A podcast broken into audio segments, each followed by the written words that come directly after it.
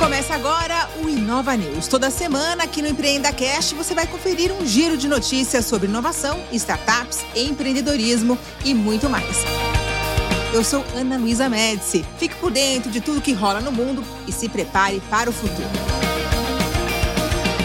nessa edição de estreia, vamos ver como anda o mercado de startups no Brasil. Por aqui, os unicórnios, startups avaliadas em mais de um bilhão de dólares, continuam a sobrevoar o ecossistema que está cada vez mais forte no país. Desde 2020, os investimentos nessas empresas têm quebrado recordes. No ano passado, as startups nacionais receberam 9,4 bilhões de dólares em aportes. O volume de investimentos foi cerca de três vezes maior do que o do ano anterior e ultrapassou a soma total dos últimos cinco cinco anos. Só em 2021, vimos 10 novas startups se tornando unicórnios, totalizando 21 unicórnios no ecossistema brasileiro. Madeira Madeira, C6 Bank, Hotmart, Mercado Bitcoin, Único, Fresh.com, CloudWalk, Merama, Olish e Facility fazem parte agora das empresas da categoria. Já em 2022, o número deve voltar a subir. O Pipeline do Valor Econômico divulgou uma nova lista de aspirantes a unicórnios. Empresas financeiras de saúde, de aluguel de veículos, logística, transporte e varejo fazem parte da lista. Entre elas,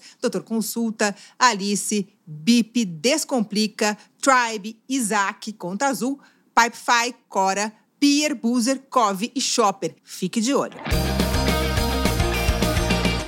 Você já começou a investir em criptomoedas? Então se prepare. As moedas virtuais estão ganhando mais espaço no mercado brasileiro. O Senado aprovou o texto base da regulamentação desses ativos por aqui. Embora as criptomoedas estejam circulando no Brasil, ainda não há normas para regulamentá-las. O projeto de lei busca atualizar as leis que regem o sistema financeiro e irá adaptá-las para as operações que envolvem os ativos virtuais. O texto define as diretrizes para a atuação das prestadoras de serviço e prevê prevê mecanismos para punição de eventuais fraudes. E qual a importância dessa medida? Bom, olha só, com a regulamentação das criptomoedas, o setor ganha mais credibilidade e o risco de golpes e fraudes diminui. Além disso, para especialistas, o novo projeto pode nos tornar um grande centro para o mercado de cripto e blockchain, principalmente entre os latinos. Mas há algumas preocupações. Primeiro, qual será a interferência do Estado no setor? Outra questão seria o aumento da burocracia. Se não houver nenhum recurso, o projeto de lei seguirá diretamente para análise da Câmara dos Deputados, sem passar pelo plenário do Senado.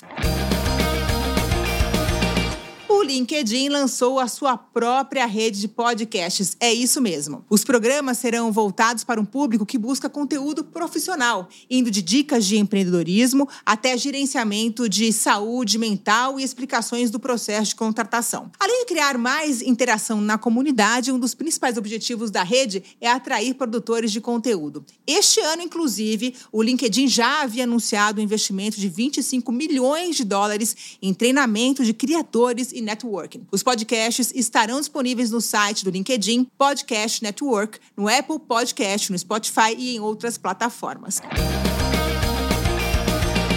Por falar em rede social, olha só, Donald Trump acaba de lançar o Truth Social. Ele escolheu o President's Day para lançar o seu aplicativo. A rede já está disponível na Apple Store. O aplicativo é bem parecido ao Twitter e a rede parece ter surgido de uma dor aí do ex-presidente Donald Trump, que ele viveu de perto. Ele foi excluído do Twitter, do Facebook e do YouTube após o ataque ao Capitólio. As redes alegam que Trump violou suas políticas. A Truth Social foi criada para se posicionar posicionar como um rival das Big Techs. Ela quer atrair usuários que discordam das medidas de moderação de conteúdo adotadas pelas redes sociais e querem se expressar mais livremente. No lançamento, o Truth Social ficou em primeiro lugar na Apple Store, mas muitos criticaram a rede. De acordo com os usuários, não foi fácil criar uma conta e muitos relataram filas de espera com mais de 100 mil usuários. Será que vai dar certo? Vamos ver, né?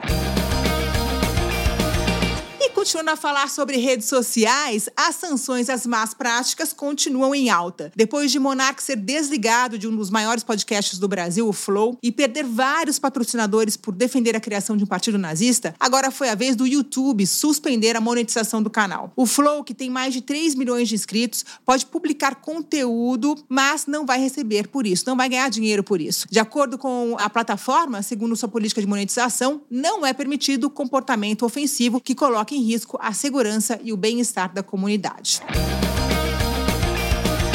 Inteligência Artificial em prol da saúde dos brasileiros. Um projeto em fase de teste da Agência Nacional de Vigilância Sanitária, Anvisa, busca produtos nocivos para a saúde humana, disponíveis para compra na internet. Para isso, o projeto usa inteligência artificial. Em menos de três meses, a iniciativa encontrou 17 mil ameaças em potencial de produtos sujeitos à vigilância, como remédios. A partir dos termos e regras que foram previamente estabelecidos pela Anvisa, a ferramenta realiza a busca em sites e encontra potenciais anúncios considerados irregulares. Identificada a potencial irregularidade, o site é notificado, sendo solicitada a retirada do anúncio do ar.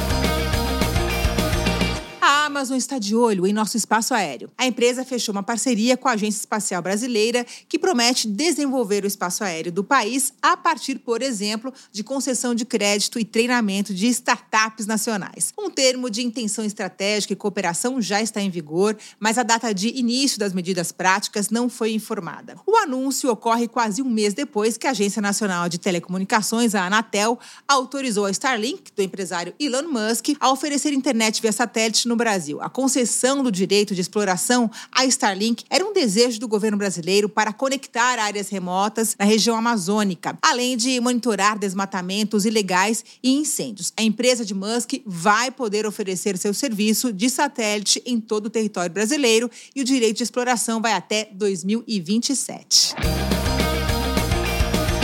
Agora vamos de startup da semana. Hoje eu vou falar sobre a Bliss Saúde. A startup mapeia mais de 200 opções de planos de saúde, analisa o perfil dos clientes e busca um match entre os dois. A ideia da Bliss é ajudar famílias e pequenas empresas a contratar planos de saúde de forma customizada. A proposta e implantação saem em 10 dias e a Health Tech ainda oferece um suporte durante o uso. A empresa foi lançada oficialmente em janeiro de 2021, rodando em um modelo piloto com 200 usuários. Recentemente, a startup levantou 10 milhões de reais em uma rodada liderada pela Canary e acompanhada por investidores anjos brasileiros e norte-americanos também. Agora, com o aporte, ela se prepara para escalar o negócio.